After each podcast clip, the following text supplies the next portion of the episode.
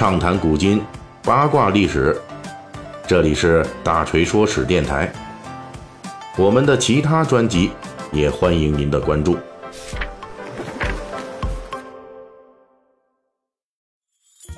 昨天八月二十五日，在六十年前，也就是一九五八年的八月二十五日啊，世界上的一款重要的美食什么呢？第一款方便面在日本正式上市了。对于习惯面条饮食的人们来说，一碗热气腾腾的方便面啊，那可是啊，在这个当年的学生宿舍里面，晚上啊，或者是加班过后的这个夜晚，那简直是最好的安慰之一了。泡一碗面，再加上一根火腿肠，再点上点醋，哎，这味道，最后别提多香。本期呢，咱们就跟大家一起来回忆一下这方便面在这整整六十年的时光中起起伏伏的那些历史。六十年前，方便面的诞生要从一个商人的破产说起。一九一零年，华裔人士安藤百福出生于中国台湾嘉义，那个时候的他呢叫做吴百福。一九三三年，安藤百福在日本大阪设立商会。当时他的主营业务是针织品贸易以及光学精密机械制造等等。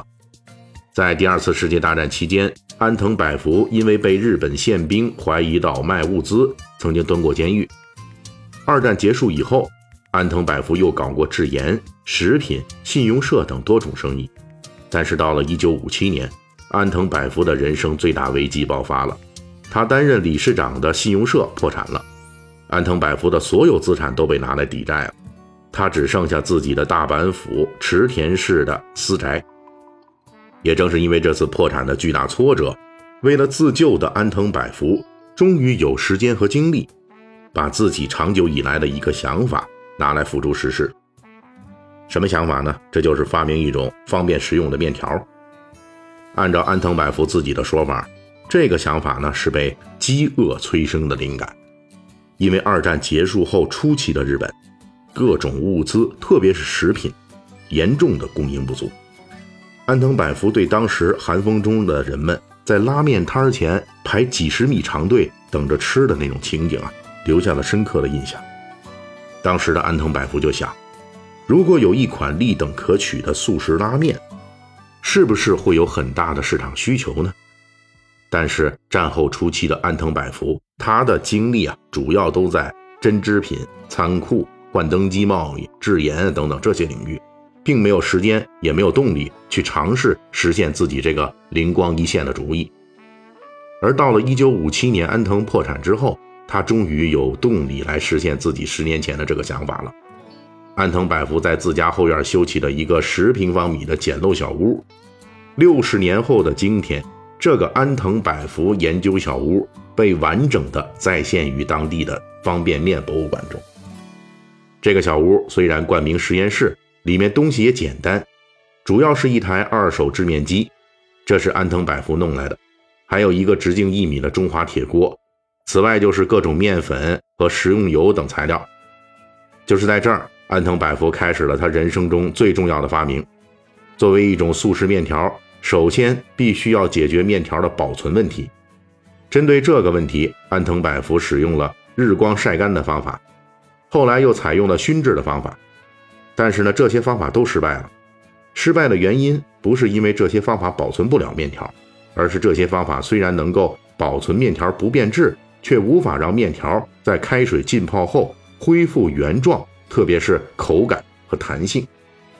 也就是说，理想的速食面。必须能长久保存，不易变质，同时还能在开水冲泡时迅速恢复面条本身的口感。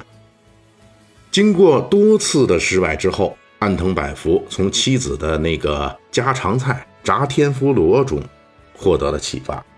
这炸天妇罗是什么呢？是日本的一种传统的油炸食品，做法呢其实就是给一些蔬菜呀、什么虾呀、蟹呀之类的啊，裹上面粉下油锅这么一炸。然后呢，捞出来，浇上点一些酱料啊，就可以吃了。按照天妇罗的这个烹饪思路，安藤百福尝试先把面条浸泡在面条汤里，使面条进味儿，然后将面条放进油锅里油炸，让面条中的水分快速挥发，这样制作出来的面条在油炸过程中会产生一些小孔，一遇开水，水分能够迅速渗入面条，从而让失去水分的面条重新活过来。起初，安藤百福在制作这种快速面条的时候，定下了五个目标：第一条，它能够方便存储，特别是在厨房里存放；第二条，它不经烹饪就可以食用；第三条是味道要好吃。不能让人吃了生厌。第四条，作为食品，它必须食用安全。第五条，价格应该便宜。通过油炸干燥法，安藤百福解决了第一条的储存、第二条的烹饪和第四条的安全问题。但是要实现好吃，油炸面条用开水泡还不够。安藤对这种速食面的调料进行了反复的实验调配。后来他发现自己儿子。很喜欢吃鸡汤味道的拉面，安藤最终决定，第一款方便面采用鸡汤口味。一九五八年的八月二十五日，安藤百福的鸡汤方便拉面正式上市了。因为之前破产的缘故，所以他的这第一批方便面是由他全家人上阵才制作完成。老婆和岳母负责做汤做面，儿子负责把炸面饼装入塑料袋，女儿负责用机器封口。坦率地说呢，在六十年前，安藤百福的第一代方便面问世之时，他当初给方便面定下的五大目标，其实只实现了四个，唯一没实现的就是价格。第一批问世的安藤百福方便面定价三十五日元，而在那时候的日本，餐馆里一碗正常的乌冬面才要价六日元，方便面的售价几乎是正常面条的六到七倍。很多业内人士就提出疑问了。这种鸡汤拉面能行吗？答案呢，还真是行啊！方便面它一举成功了，它靠的其实不是价格低廉，而是新奇。广告商们给它打出的旗号是“魔术拉面”，也就是只要加入开水就会有奇妙味道和奇迹变化的拉面。这个噱头引起了广泛的关注，而且更重要的是，虽然初出茅庐的方便面价格高昂。但是它的一个优点却发挥出了安藤百福没有想到的作用，这就是方便快捷。对于当时正在经济起飞的日本来说，那些时间紧张的产业工人们，方便快捷是非常容易接受的食品优点。一九五九年，日本全国的方便面消费量七千万份，两年后翻成了一亿五千万份。安藤的发明让自己日进斗金。同时，也引发了很多同类厂商的跟进，结果就是方便面的价格从三十五日元一路降至十多日元，利润变薄了。在这种情况下，安藤的另一个对方便面来说的重要发明诞生了，这就是杯面和碗面的发明。安藤百福一九六六年前往美国考察期间，发现当地因为泡面用的碗筷是欧美人不习惯使用的。这是方便面迟迟不能在世界范围内打开局面的重要一环。如果能改用纸杯、纸碗和叉子来食用方便面，就能在欧美市场上站住脚。一九七零年代，安藤的杯装方便面上市了。